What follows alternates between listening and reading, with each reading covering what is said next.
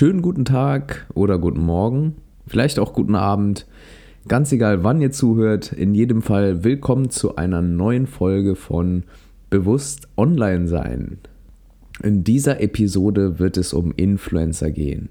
Ich werde darüber sprechen, was man als Influencer so verdient, welche Mythen es rund um, diesen Beruf gibt und was eine neue Studie zum Thema herausgefunden hat. Bevor ich loslege, will ich allerdings noch ein paar Worte zum Thema Depression und Social Media loswerden. Und zwar hatte ich in der letzten Folge angekündigt, dass ich darüber eine Podcast-Folge aufnehmen möchte. Und mich hat eine E-Mail erreicht von Stefanie. Und darin schreibt sie, dass sie ähm, eine Depression hatte und die auch zum Glück überlebt hat. Und sie wollte sich einfach nur bei mir melden, um mich dafür zu sensibilisieren. Bitte angemessen mit dem Thema umzugehen. Und dazu noch mal ganz kurz ein paar Worte. Ich möchte das in jedem Fall sehr, wie soll ich sagen, sehr behutsam angehen, dieses Thema. Und deshalb habe ich mich auch dazu entschlossen, dass ich diese Folge nicht alleine aufnehmen will, sondern mit einer Expertin oder einem Experten auf dem Gebiet.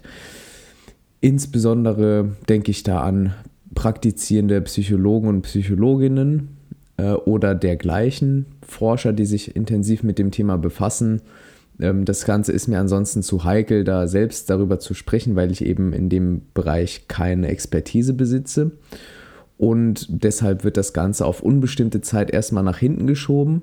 Solltest du aber vielleicht Psychologin oder Psychologe sein oder jemanden kennen, der sich vielleicht dazu äußern möchte oder für ein Interview bereitstehen würde, dann schreib mir doch gerne eine E-Mail ähm, an hallo.janrein.de und dann können wir sehen, dass wir irgendwie zusammenkommen, weil ich finde dieses Thema sehr, sehr interessant. Es gibt äh, zahlreiche Untersuchungen dazu. Ich bin mir nicht ganz sicher, ob das, ähm, ob ja, was heißt, ich bin mir nicht sicher. Die Forschung ist sich nicht sicher, ob es eine Kausalität oder eine Korrelation ist. Das heißt, führt Social Media zu Depression oder ist Social Media nur ein weiterer Baustein in diesem ähm, Komplex dieser wirklich sehr komplizierten Erkrankungen oder dieser, ja, dieses, ähm, dieses, ähm, ja, dieses Komplexes an Erkrankungen, was wir Depressionen nennen. Und deshalb, ich bin da nicht äh, fit genug. Ich habe mich da jetzt eingelesen in der letzten Woche, aber das reicht mir nicht und das ja, passt einfach nicht. Deshalb würde ich da gerne mit einem Experten drüber sprechen. Starten würde ich gerne mit einer Studie zum Thema Influencer. Und zwar hat der Dachverband für Digitales Bitkom eine repräsentative Umfrage durchgeführt ähm, und hat eben rund 1200 Personen gefragt ab 14 Jahren zu verschiedensten Themen. Das war jetzt nicht nur Influencer, sondern allgemein, es ging um Internetnutzung und so weiter. Und es kam eben heraus, dass 92 Prozent der Menschen zumindest wissen, dass Influencer Geld damit verdienen, für Produkte zu werben. Ich werde übrigens die Ergebnisse der Studie nochmal unten verlinken in den Show Notes. Das heißt, klickt gerne auf die Beschreibung. Da findet ihr dann wiederum alle Links, die ich hier so anspreche in dieser Episode. Und das überrascht mich ehrlich gesagt nicht. Also es wurden ja ähm, viele junge Leute auch gefragt und das Thema Influencer ist halt so präsent auch in den, in den großen, in den traditionellen Medien nenne ich sie jetzt mal, das heißt Fernsehen und Zeitschriften vor allem, aber auch Bücher, ähm, dass es mich jetzt nicht wundert, dass man heutzutage im Jahr 2018 weiß, dass Influencer Geld verdienen. Aber, und jetzt kommt das große Aber, denn ich will auch hier ein bisschen über Geld sprechen. Ich habe ja damit auch Geld verdient und kenne mich da so ein bisschen von beiden Seiten aus. Ich habe über ein Jahr lang war ich Head of Content and Communications bei einem Berliner Food Startup und habe da auch sehr, sehr gute Einblicke in die Seite von Unternehmen bekommen und aber auch aus eigener Erfahrung als Influencer. Das heißt, ich kann so ein bisschen von beiden Seiten berichten. Nun ist es so, die meisten, mit denen ich bisher gesprochen habe und auch die meisten Artikel zu dem Thema haben ein völlig verkehrtes Bild von dem, was ein Influencer verdient, beziehungsweise wie dieser Verdienst sich zusammensetzt. Meist wird irgendwie ja gesagt, also entweder wird ja gesagt, ja, damit verdient man irgendwie fast nichts oder damit, äh, damit man da was verdienen kann, muss man eben so eine Million Follower haben oder mehr, wie jetzt zum Beispiel Bibis Beauty Palace. äh, die ja den meisten ein Begriff sein sollte. Bianca Heinicke heißt sie, glaube ich. Die hat ja einen riesen YouTube-Kanal, riesen Instagram und so weiter, ist deutschlandweit bekannt, hat eine eigene Marke, die sie in Kooperation mit einem Unternehmen rausbringt. Für Duschgel ist das, glaube ich, oder Duschschaum. Und solche Menschen sind natürlich für jeden ein Begriff und dann denkt man bei Influencern natürlich an die. So, nun ist es aber so, dass wir zunächst einmal, wenn wir über Influencer sprechen, eine Aufteilung vornehmen sollten. Und zwar in Mikro-Influencer und Makro-Influencer. So will ich sie jetzt mal nennen. Das hört man auch immer mal wieder, in, in, vor allem in Fachartikeln, in äh, Wirtschaftszeitschriften und dergleichen. Da wird viel von Mikro- und Makroinfluencer gesprochen. Also Mikroinfluencer sind jene Influencer, die relativ zum, zur Größe der Branche, in der sie agieren oder zu dem Themenbereich eine hohe, einen hohen Einfluss ausüben. Das heißt, nehmen wir mal an, jemand berichtet gerne über Angeln. Nun angeln ja jetzt nicht so viele Leute, wie sich für Fashion interessieren, wie jetzt das bei äh, Fashion und Kosmetik, wie bei, bei Bianca Heinecke, bei, bei Bibis Beauty Palace, kleiner Zungenbrecher am Rande. Und so ist Angeln eine kleine Nische. Und wenn jetzt jemand im Themenkomplex Angeln eine Reichweite, nehmen wir mal YouTube, von 15.000 Abonnenten hat, was absolut gesehen natürlich im Vergleich zu 4 Millionen oder 5 Millionen Abonnenten bei Bianca Heinecke nichts ist, so hat diese Person doch einen recht großen Einfluss auf die kleine Nische Angler in Deutschland. Ja, die nehmen wir mal an, es gäbe, ich habe wirklich keine Ahnung, ich kann jetzt nur von vegan zum Beispiel sprechen, da gibt es eine Million. Ähm, und wenn man da irgendwie 15.000 Abonnenten bei YouTube hat und hat auch noch bestimmte, erfüllt bestimmte Parameter, zum Beispiel eine hohe ein hohes Engagement unter Videos und so weiter, dann hat man schon einen nennenswerten Einfluss und kann damit auch Geld verdienen. Das heißt, Mikroinfluencer können Geld verdienen, weil sie relativ zur Größe ihrer Branche, wo sie unterwegs sind, eben einen hohen Einfluss haben und Makroinfluencer gehen über die Breite. Das heißt, das sind meistens Influencer in Bereichen wie Ernährung und Fitness oder eben Kosmetik und Fashion. So, dann haben wir also geklärt, man kann sowohl als kleiner Influencer als auch als in Anführungszeichen großer Influencer Geld verdienen. Und jetzt gibt es ja verschiedene Auffassungen, was das so heißt, Geld verdienen. Und zuallererst will ich mal sagen, wenn man in seiner Branche, also ich rede hier wieder von den relativen Werten, ähm, noch, sagen wir mal, nicht auf dem Top-Niveau der Top 10% Influencer ist, dann bekommt man sehr, sehr häufig einfach nur Ware gegen Werbung, Deals angeboten. Die sehen dann folgendermaßen aus. Der Influencer bekommt eben ein Warenpaket entweder zusammengestellt oder er darf sich etwas zum Beispiel im Wert von 100 Euro im Online-Shop aussuchen. Das bekommt er dann nach Hause geschickt und stellt es dann vor. Im Vorhinein wird oft geklärt, wie diese Vorstellung aussieht. Das heißt, gibt es ein Unboxing in den Instagram Stories, Gibt es ein Video bei YouTube dazu? Gibt es zwei, drei Bildbeiträge bei Instagram oder, oder, oder? Vielleicht gibt es sogar einen Artikel auf dem Blog. Das wird in jedem Fall vorher geklärt und falls ihr Influencer seid oder falls du Influencer bist, dann rate ich dir auf jeden Fall, das auch wirklich zu klären vorher, denn ich habe schon häufig erlebt, dass das nicht geklärt wird, auch selbst erlebt. Und dann gibt es danach einen riesen Palaver, weil man zum Beispiel überhaupt nicht zufrieden mit den Produkten ist, aber der Shop zum Beispiel davon ausgegangen ist, man macht trotzdem Werbung und dann sagt man denen, ja, ich bin aber nicht zufrieden, soll ich das dann trotzdem sagen? Und dann sagt der Shop, ja, aber ich dachte, du würdest einfach Werbung machen und tralala. Und es gibt ein riesen Palaver, deshalb klärt das auf jeden Fall ab oder klär du das auf jeden Fall ab, falls du Influencer bist oder es sein möchtest. Und zwar bevor in irgendeiner Form eine Kooperation zustande kommt. Auch ist es so, dass viele Influencer oder die aller, allermeisten, zumindest das, was ich Ende letzten Jahres dann äh, noch mitbekommen habe, die Werbung kennzeichnen. Und deshalb ist es auch meiner Meinung nach heute wirklich normal, dass man weiß, dass Influencer eben Werbung machen. Und etwas Ähnliches kam halt auch eben bei dieser Online-Befragung raus. Denn wie gesagt, man sieht es ja. Es muss ja gekennzeichnet werden, also jegliche Werbung in Art von Kooperationen mit Unternehmen, ob es jetzt, ob jetzt Geld fließt oder nicht, ist dabei, soweit ich das weiß, irrelevant. Ähm, es muss gekennzeichnet werden, sobald es eine Kooperation ist. Und das machen auch die allermeisten, zumindest wie gesagt, das, was mein letzter Stand ist. Ich war ja seitdem auch nicht mehr online, kann dann, also bei, bei Social Media zumindest in sozialen Netzwerken nicht mehr online, kann da also keine aktuellen Dinge liefern, aber falls ihr irgendwas habt, schreibt mir das auch gerne.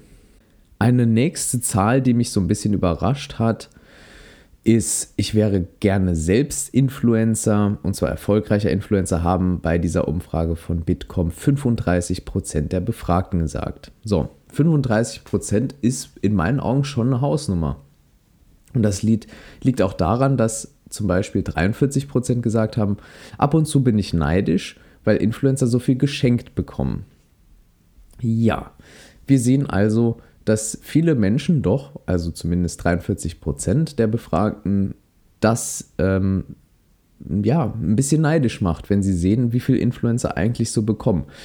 Nur sehen sie meiner Meinung nach oft, und das höre ich auch immer wieder raus, dass eben Influencer so ein Larifari-Lifestyle leben. Das heißt, die sind so ein bisschen online, machen hier so zwei, drei Bilder und dann kriegen die halt sau viel geschenkt und kriegen auch sehr, sehr viel Geld mit der Zeit und verdienen da einfach sehr, sehr gutes Geld. Ich kenne wirklich welche, ähm, die verdienen damit, sagen wir mal, einen satten fünfstelligen Bereich im Monat. Ja, das ist, und die, und, und das sind auch keine Menschen mit äh, über 200.000 Followern auf irgendeiner Plattform.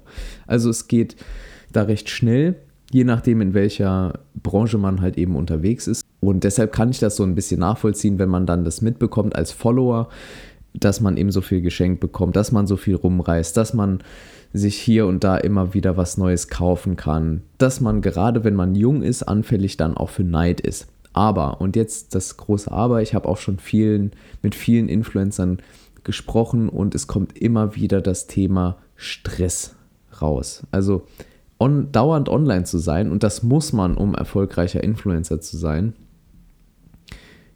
ist einfach sehr, sehr stressig. Man, man setzt sich zum einen sehr vielen Kommentaren aus und ihr kennt das, in sozialen Netzwerken gibt es alles.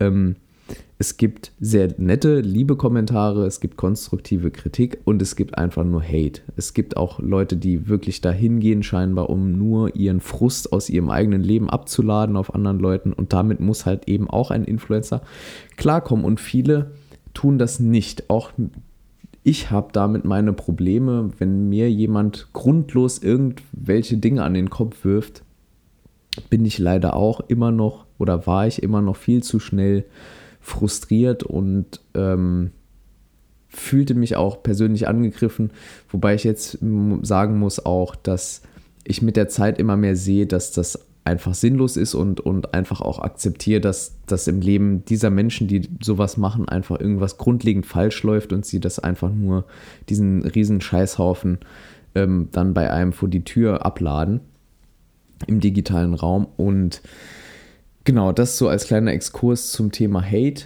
in sozialen Netzwerken. Auf jeden Fall, damit muss man natürlich auch klarkommen. Und wie gesagt, dieses dauernd online sein, die sich Gedanken machen, was produziere ich, wann produziere ich, wann lade ich Bilder hoch, wann ist die beste Zeit, denn Follower und Engagement sind für Influencer ihr Kapital. Und da komme ich jetzt auch gleich zum nächsten Punkt. Es ist einer der Berufe, wo man extrem abhängig von äußeren Einflüssen ist. Was ich damit meine, sind folgende Dinge. Wir haben zum einen meistens den Fall, dass Influencer, dass wir dann von Influencern sprechen, wenn wir uns soziale Netzwerke anschauen. Soziale Netzwerke sind, und das habe ich ja auch in der letzten Episode über das Geschäftsmodell von sozialen Netzwerken erzählt, Unternehmen, die eine Plattform im Internet zur Verfügung stellen und daran interessiert sind, Werbeeinnahmen zu erzielen. So, kurz auf den Punkt gebracht. Das heißt, ein Influencer, der zum Beispiel bei Facebook, Instagram und YouTube aktiv ist, ist von diesen Plattform abhängig. Wenn man jetzt nach Taleb geht, der ja den Begriff Antifragilität oder beziehungsweise auch Fragilität dann ein bisschen näher im Wirtschaftskontext besprochen hat, in seinem Buch Antifragilität, ähm, dann kann man sagen, dass Influencer ein sehr, sehr fragiler Beruf ist. Warum? Weil sie eben, wie gesagt, abhängig sind von äußeren Einflüssen. Sie sind erstens natürlich extrem abhängig von ihren Followern, wie wir schon gesehen haben. Sie sind auch abhängig von den Unternehmen, mit denen sie kooperieren. Denn nehmen wir mal an, das Unternehmen gerät in die Schlagzeilen. Das gab es schon sehr, sehr oft. dass ein Unternehmen plötzlich irgendwie negative Publicity bekommt, das färbt natürlich auch auf den Influencer ab. Genauso aber auch umgekehrt, wenn der Influencer negative Publicity bekommt, färbt das wiederum auf das Unternehmen ab. Das heißt, beim Influencer-Marketing sind beide Seiten fragil.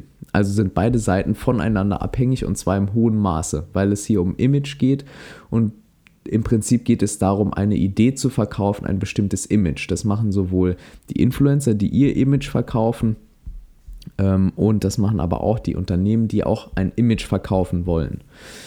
Und somit haben wir hier eine beidseitige Abhängigkeit, eine beidseitige Fragilität. Das heißt, das ist Punkt 1. Punkt 2 wäre, die Influencer sind, wie gesagt, abhängig nicht nur von den Unternehmen, sondern auch von den Followern und auch von den drittens Unternehmen. Das heißt, hier spreche ich jetzt von den Unternehmen, die soziale Netzwerke anbieten, sprich Facebook, Google, Twitter und Snapchat.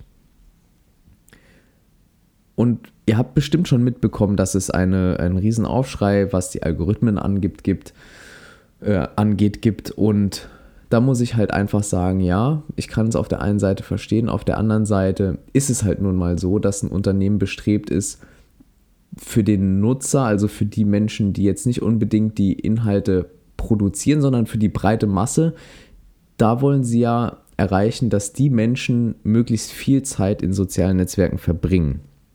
Und sie versuchen natürlich dann mit Algorithmen diese Zeit zu maximieren.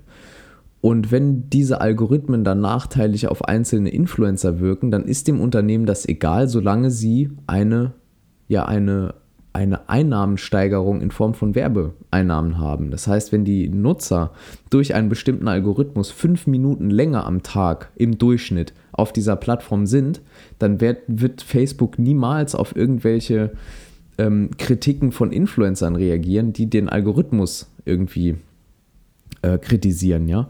Wenn aber Facebook merkt, okay, hier gibt es wirklich ein Problem, der neue Algorithmus führt dazu, dass ähm, die die Influencer beispielsweise viel weniger posten oder beziehungsweise dass durch irgendeinen Grund die, die durchschnittliche Dauer, die ein Nutzer in, auf der Plattform eben verbringt, sinkt, dann werden sie das in jedem Fall anpassen. Und wir sehen, wir haben eine dreiseitige Abhängigkeit von Influencern. Zum einen vom, vom sozialen Netzwerk sind sie abhängig, sie sind von den Followern abhängig und sie sind von den Kooperationspartnern abhängig. Und diese Abhängigkeiten habe ich in meinem Beitrag Influencer Blues, den findet ihr auf www.janrein.de. Den habe ich einfach genannt die drei externen Zwänge des Influencers. Das heißt, wir haben den Zwang der Follower, die geben nämlich so ein bisschen auch die Themen vor. Die wollen wenig Werbung und die wollen authentische Influencer. Dann haben wir den Zwang der Plattform. Wir haben natürlich den Plattform Knigge, das heißt, wie viele Zeichen darf ich benutzen, wie ist die Sprache der Plattform, ist das, liegt das Hauptaugenmerk auf Fotos oder auf Text und so weiter. Und dann haben wir natürlich den Zwang der Kooperationspartner, also wie viel verlangen die denn von mir? Wie, wie viele Postings? Wie soll der Inhalt der Beiträge aussehen? Wie soll ich die Hashtags verwenden und so weiter und so fort? Und eine Grafik dazu findet ihr dann auch eben auf www.janrein.de slash influencer-blues. Das ist dann direkt der Beitrag, den findet ihr auch als Link nochmal in der Beschreibung des Podcasts. Zu diesen externen Zwängen kommen dann nochmal interne Zwänge. Was meine ich damit? Wir sind ja alle daran interessiert, irgendeine Art unseres Ichs nach außen zu präsentieren. Wir alle sind sehr komplexe Wesen und wir sind ja bestrebt, sowohl online als auch offline eine bestimmte Persönlichkeit zu präsentieren. Und es gibt ja verschiedene Teilpersönlichkeiten, je nachdem auch, wo wir sind. Äh, ob wir jetzt bei unseren Eltern sind, dann verhalten wir uns nochmal anders, als wenn wir unter Freunden sind. Und in der Universität oder auf der Arbeit sind wir auch wieder andere Menschen. In jedem Fall sind wir bestrebt, in irgendeiner Form ein relativ konsistentes Bild von uns selbst nach außen zu präsentieren. Und da kommt das Problem.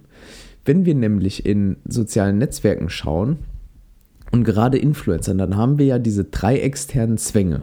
Und die geben ja schon so ein bisschen vor, wie wir uns überhaupt präsentieren. Ja, wir können uns nämlich, klar, wir können uns 100% authentisch darstellen, Allerdings kann es dann sein, dass wir weder Follower bekommen, noch die Anforderungen der Plattform erfüllen, noch Kooperationspartner finden. Das heißt, wenn wir Influencer sein wollen, müssen wir uns auf jeden Fall schon diesen drei Zwängen, den drei äußeren Zwängen in irgendeiner Form beugen und uns entscheiden, wollen wir eher ähm, den Followern gefallen? Wollen wir eher den Kooperationspartnern gefallen oder der Plattform gefallen? Und die meisten machen so einen Mix. Also vor allem am Anfang will man natürlich Follower aufbauen und der Plattform quasi gefallen und dann später verlagert sich das ein bisschen mehr in Richtung Kooperationspartner, dann wieder zurück und so weiter und so fort.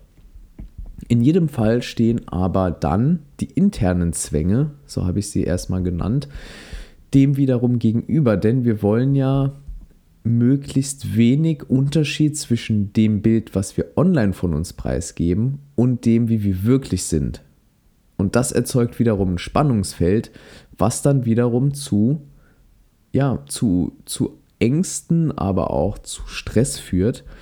Und das erklärt auch so ein bisschen das, was ich bei mir beobachtet habe, dieses, ähm, dieses Dauerstress, dieses Dauergestresst sein und was auch viele meiner in Anführungszeichen Influencer-Kollegen und Kolleginnen mir gesagt haben, die eben auch davon berichten, ja, je mehr Follower sie haben, desto mehr Stress und je mehr Kooperationspartner und so weiter, desto mehr Stress, weil sie eben sich immer weiter auch von dem entfernen, wie sie wirklich sind.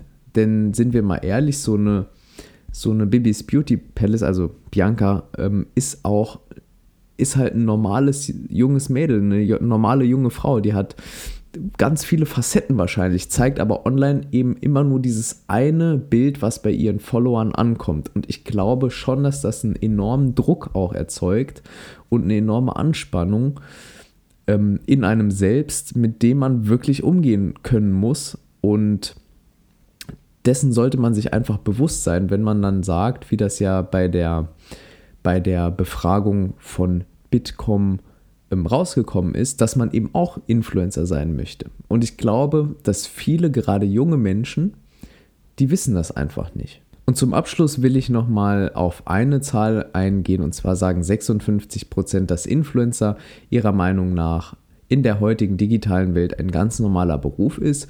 Und ich muss sagen, dem, dem stimme ich absolut zu. Ich bin der Meinung, dass das ein legitimer, normaler Beruf ist. Und da will ich auch nochmal herausstellen, dass ein Beruf, auch wenn wir oft Beispiele haben von Menschen, die sagen, ähm, ein Beruf oder mein Beruf ist so toll und ich bin rundum zufrieden, aber es gibt in jedem Beruf meiner Meinung nach ähm, Vor- und Nachteile und Momente, die schwerer sind als andere und so sollten wir auch Influencer verstehen. Wir sollten es weder verstehen als die Menschen, die nichts machen und für ein paar schöne Bilder einen Haufen Geld bekommen. Und wir sollten es aber auch nicht so verstehen, als wären es irgendwie Abzocker und als wären alles böse Menschen. Denn ich glaube, die meisten von ihnen sind einfach junge Leute, die die Chancen des Internets auf diese Weise nutzen und ja, und das einfach machen, weil es ihnen zumindest am Anfang Spaß gemacht hat. Und dann sind sie vielleicht da reingerutscht in das Ganze, verdienen jetzt damit Geld und dann ist das natürlich auch Daily Business für die, online zu sein einfach. Man muss sich einfach dann fragen, will ich das? Das heißt, will ich abhängig sein von sozialen Netzwerken? Will ich abhängig sein von meinen Followern? Will ich abhängig sein von Kooperationspartnern? Und zum Beispiel, will ich viele ähm, Stunden des Tages online sein? Will ich eben ähm, überhaupt selbstständig arbeiten und so weiter. Diese Fragen sollten wir oder solltet ihr euch eher stellen, wenn ihr Influencer werden wollt und nicht einfach so blind da reinlaufen und hoffen, dass ihr irgendwie die nächste Bibis Beauty Palace werdet. Denn auch da muss ich sagen, es ist wie in jedem Berufszweig. Es gibt ganz wenige, bei denen es sehr, sehr gut funktioniert. Und dann gibt es die breite Masse, wo, wo es eben so ein bisschen funktioniert oder auch gar nicht. Und da muss man sich eben entscheiden, will man diese Zeit dafür aufbringen oder will man das nicht tun. Ähm, für mich habe ich gesehen, meine Persönlichkeit, ich bin eher introvertiert, aber nicht schüchtern. Und mir tut es nicht so gut, wenn ich mich eben so die ganze Zeit präsentiere und dauernd online bin und so weiter. Deshalb habe ich ähm, ja, dem Ganzen eher so den Rücken gekehrt, mache jetzt dieses eine Jahr Social Media Pause und muss sagen, mir geht es sehr, sehr, sehr gut damit. Andere wiederum fühlen sich sehr, sehr gut. Das sind dann öfter auch, wie ich gemerkt habe, im persönlichen Gespräch extrovertierte Personen und die fahren auch echt gut damit, sind zufrieden, sind auch online authentisch, kommen sehr, sehr gut damit klar. Und deshalb hört da so ein bisschen auf in euch rein und fragt euch, ob das was für euch ist. Ihr könnt auch, wie gesagt, das, was ich gesagt habe, nochmal online nachlesen, www.janrein.de slash influencerblues. Ähm, geht einfach auf www.janrein.de, dann findet ihr auch die Übersicht äh, im Blog, die ganzen Artikel, da findet ihr den auch. Ansonsten schaut in die Beschreibung rein und ich hoffe, dass euch der Podcast gefallen hat. Wenn dem so ist, dann gebt doch gerne eine positive Rezension bei iTunes ab. Darüber freue ich mich und natürlich auch, wenn ihr den Podcast teilt. Denn wie ihr euch vorstellen könnt, ist es relativ schwer, ohne soziale Netzwerke eine Hörerschaft aufzubauen. Für dieses meiner Meinung nach doch sehr, sehr wichtige Thema. Und ja, dann wünsche ich euch noch eine gute Zeit. Bis zum nächsten Podcast. Ich freue mich, wenn ihr wieder reinhört. Bis dann.